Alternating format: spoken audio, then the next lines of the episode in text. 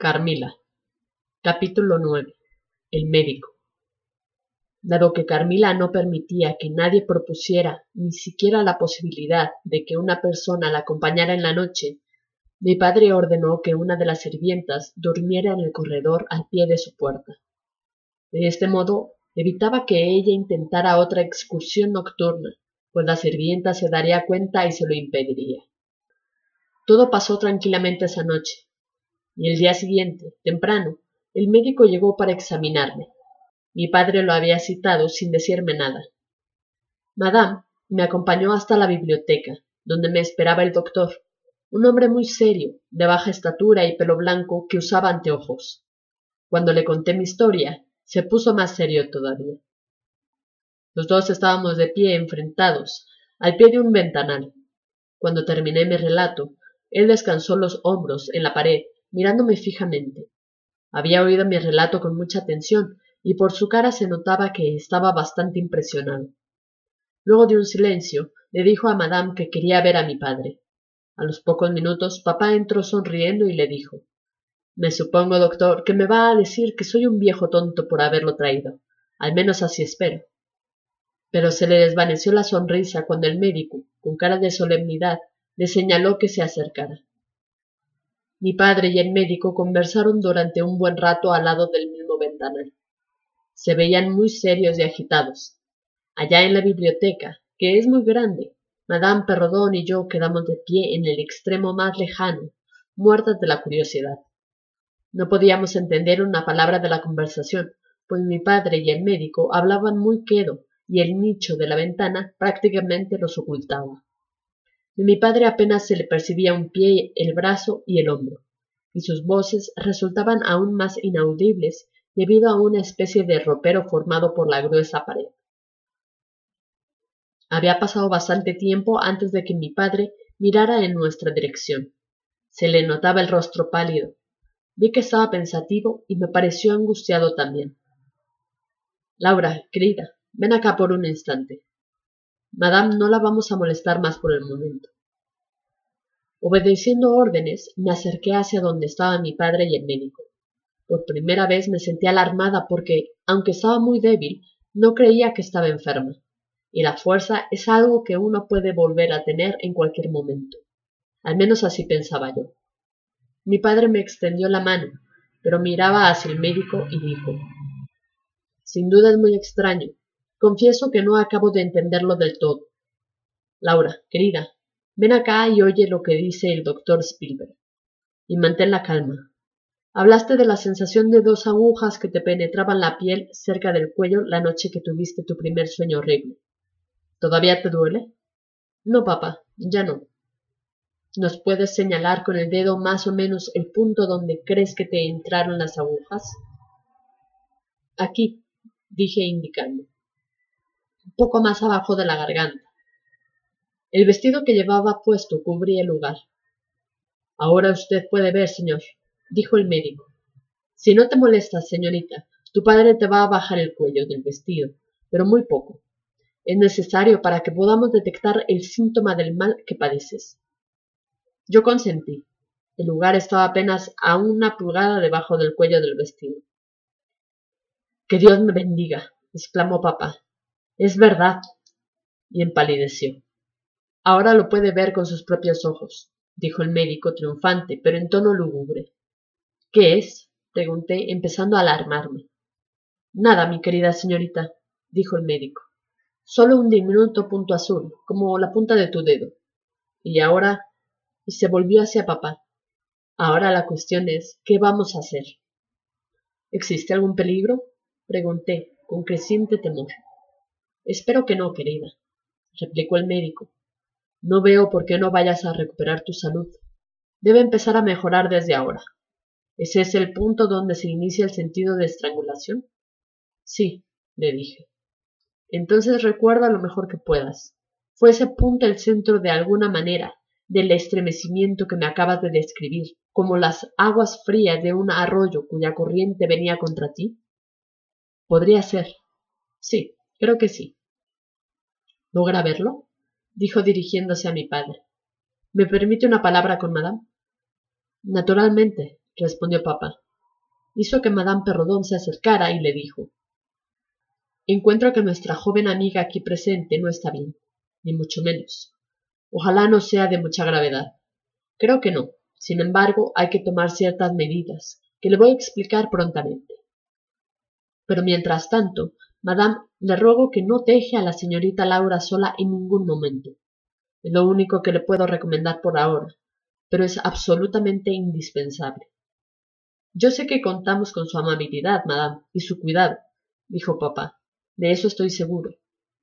Sin vacilar, madame le aseguró que sí. Y tú, mi querida Laura, dijo papá, yo sé que vas a acatar la recomendación del doctor. Luego se dirigió al médico. Tengo que pedir su opinión sobre otra paciente cuyos síntomas se asemejan a los de mi hija. En menor grado, creo, pero similares.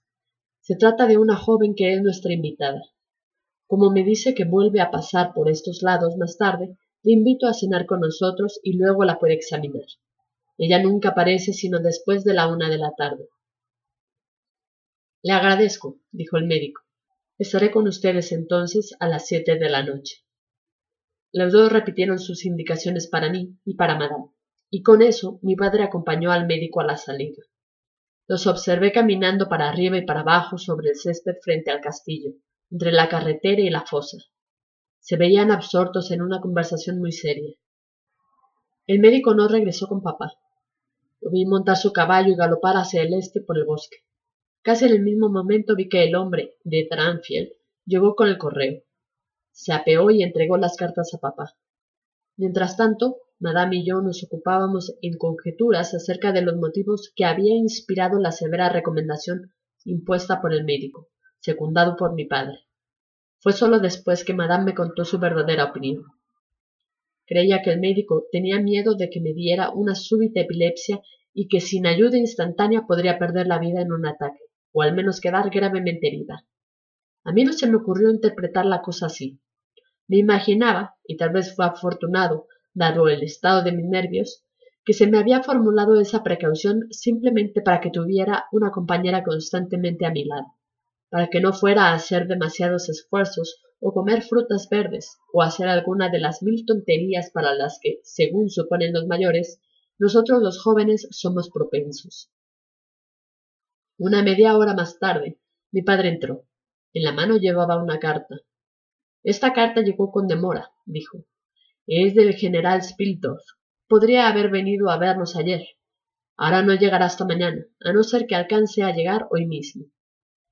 Colocó la carta en mi mano, pero no se veía contento, como solía ser cuando esperaba una visita, especialmente la de una persona tan querida como el general Spildorf. Al contrario, tenía una carta de querer hundir al general en el fondo del mar. Era evidente que algo lo tenía sumamente preocupado, algo que no quiso revelarnos a nosotros. Papá, querido papá, le dije de súbito, poniendo mi mano en su brazo y mirándolo como quien implora. ¿Por qué no me cuentas qué es lo que pasa? Tal vez, me dijo acariciándome el pelo. ¿El médico piensa que estoy muy grave? No, hija mía, Piensa que si tomamos las medidas correctas vas a estar muy bien otra vez, en camino a una recuperación total. En cuestión de días. Pero hubiera querido que nuestro amigo, el general, escondiera otro momento. Es decir, quisiera que tú estuvieras perfectamente bien para recibirlo. Pero dime, papá, le insistí, ¿qué es lo que el médico cree que tengo? Nada, no me debes acosar con tantas preguntas, me respondió con una irascibilidad que no le había conocido nunca. Luego, viéndome desconcertada, me dio un beso y agregó Vas a saber todo en un par de días. Es todo lo que sé. Mientras tanto, no debes preocuparte. Se volteó y salió del cuarto. Pero antes de que yo hubiera tenido tiempo para reflexionar sobre lo raro de todo esto, regresó. Fue para decir que pensaba ir a Carlston. Ordenó que el coche estuviera listo a las doce del día y dijo que Madame y yo deberíamos acompañarlo. Quería visitar a un sacerdote que vivía cerca de ese pintoresco lugar.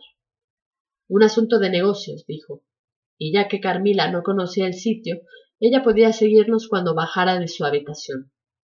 Carmila viajaría con mademoiselle, quien llevaría cosas de comer para hacer un picnic en los predios del castillo en ruinas.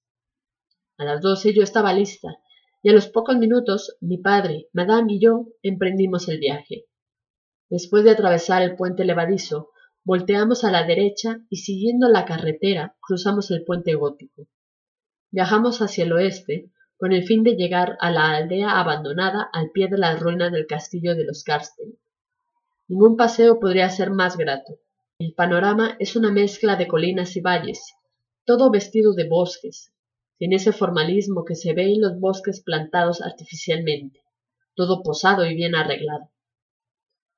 Las irregularidades del terreno obligan a la vía que cambie constantemente de ruta, de modo que anda merodeando al borde de las colinas más empinadas y bajando a las hondonadas para revelar ante nuestros ojos una variedad inagotable de paisajes. A la vuelta de una curva nos encontramos de improviso con nuestro viejo amigo, el general Spildorf. Venía cabalgando hacia nosotros en compañía de un asistente, igualmente bien montado. Sus maletas venían detrás, en una carreta jalada por un caballo. Cuando el general llegó al lado de nuestro coche, frenamos y él se apeó para saludarnos. No resultó difícil persuadirle para que ocupara el asiento vacante en nuestro coche. Subió entonces y con el sirviente mandó su caballo a nuestro castillo. Fin. Espero que les haya gustado. Si fue así, síganos y comenten a través de nuestras redes sociales, Facebook, Instagram, Twitter. Nos encuentran como Armario de Cuentos. Cuídense mucho. Hasta la próxima.